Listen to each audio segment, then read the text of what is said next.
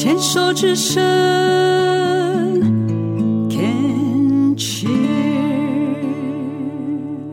欢迎回到黛比的生命花园，病虫害防治要继续跟祐祐来聊一聊。祐祐呢是一位病友的妈妈，那儿子呢是在高一的时候发现自己有血液异常，在入学的健康检查发现，然后当时呢就确认了是骨髓再生不良的症候群。嗯，高中这样三年，让风平浪静，完全。无风无雨，然后甚至连都不用去在意这样的一个疾病，然后呢，很开心的在呃台南一中，然后呢完成了学业，然后还考到了高雄医学大学，然后在大一的寒假，然后去做了一个骨髓的移植。那后来接下来就开始了移植，对。对不对？那那整个的状况，你愿意多说一点吗？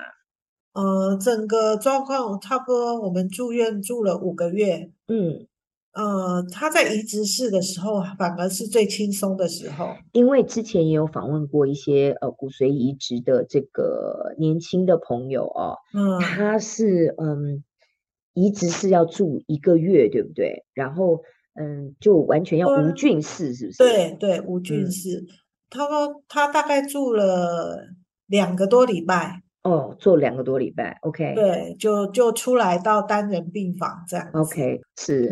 那接下来要做的动作是什么？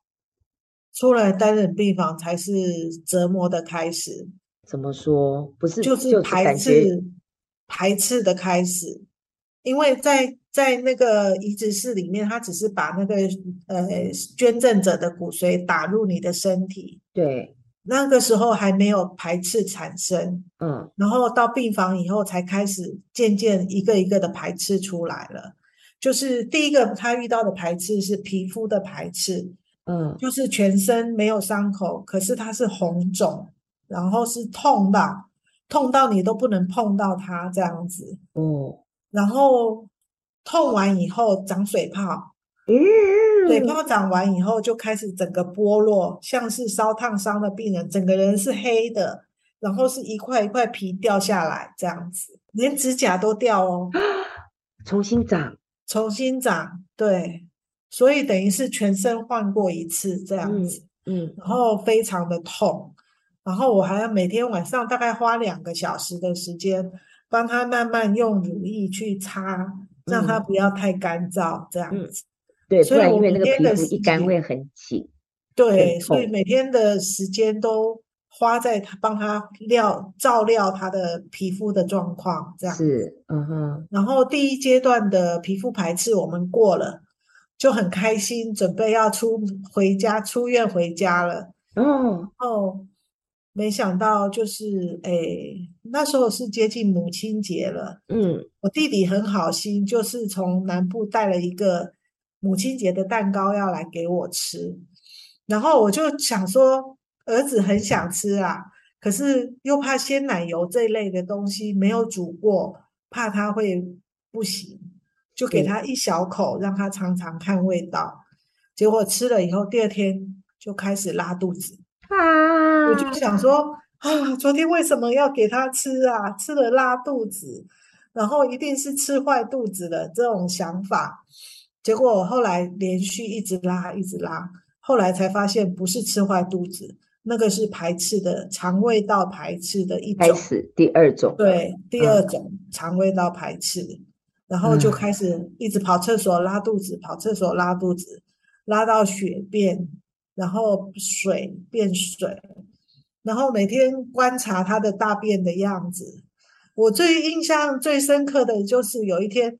他突然在厕所大叫，就想说怎么回事啊？我赶快冲进去，要妈妈帮忙吗？他说不是，妈妈，我的大便成型了，就不再拉肚子了。然后我们两个在里面大笑，一直笑，笑到不停。那表示我们又走过一关了。对对对，嗯，所以我就觉得第一次看到大便开心成这样。所以这是第二阶段。对，第二阶段，嗯，这样前前后后到底多久啊？那时候已经呃，从三月、五月是第二个两两个月了，嗯。对，然后这那个时候差不多快要到六月底了，哇，六月底了，我就想说啊，两关我们都过了，所以我就跟他讲说，呃，白天我有空的时候，我就赶快找人来家里打扫干净，要准备回家，回家了。嗯，对，他也很兴奋，我也很兴奋啊，结果没有过多久，就又开始排斥感染。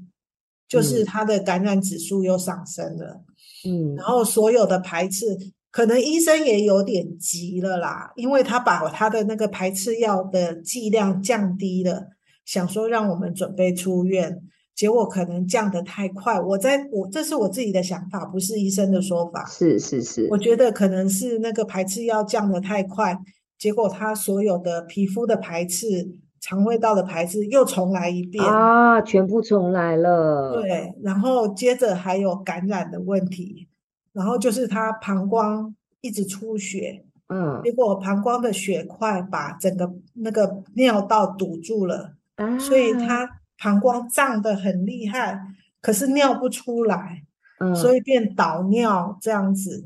然后那时候后来导尿了以后，实在导的没办法，医生就说。不然进进开刀房，把用膀胱镜把那个血块清干净，这样是是是，那就又进去开刀房做一次开刀这样子，然后出来以后，那个接着就是不能让他的血块停留在里面，就是不能让它出血凝结成血块。对，所以我们不断一直外在要用那个生理食盐水一直去冲它的膀胱。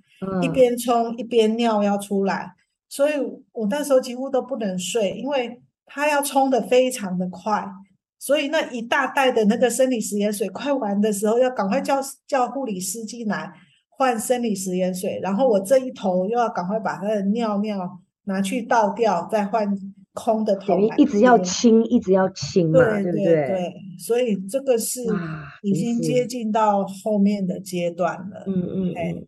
然后到最后感染比较严重的时候，他就是肺脏肺脏不能那个肺功能降低了，所以很喘很喘，吸不到气。嗯，嗯啊，那最后没办法，就只好插管这样子。到插管以后就再进加护病房。OK，最后就是这样。听起来就是这样一路的往上哈。就是好像从尿道这样子一路到肺，然后到到最后，嗯啊，听起来真的是这么年轻的生命哦。然后妈妈，我问这一段结束，我再问一个问题，嗯，他走了以后，有没有任何一刻曾经想过，早知道那就不要移植好了？你有因为这样怪过自己吗？有，常常。我都觉得他好辛苦，嗯，如果不要做移植就不会。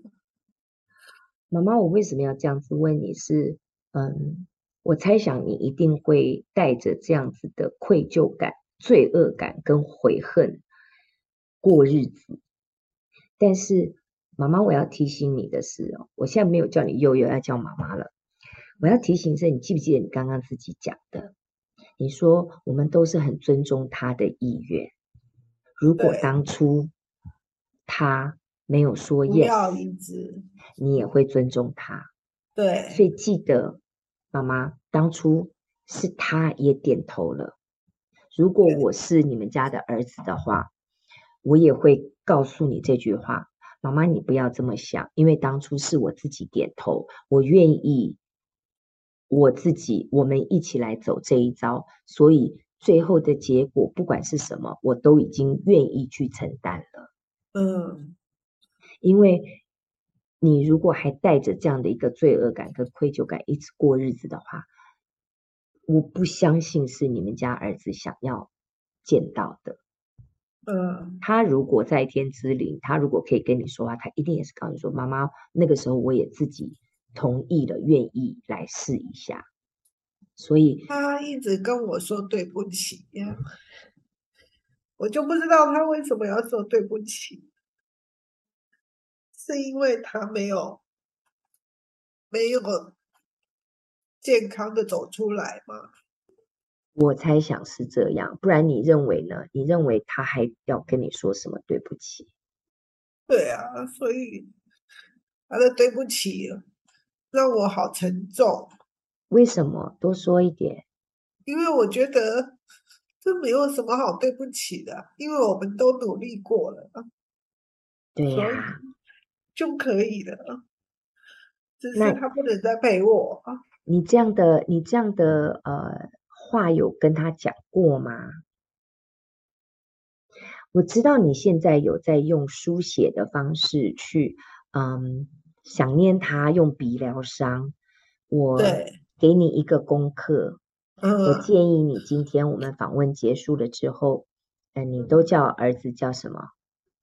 易阳，你就弟弟，我都叫他弟弟。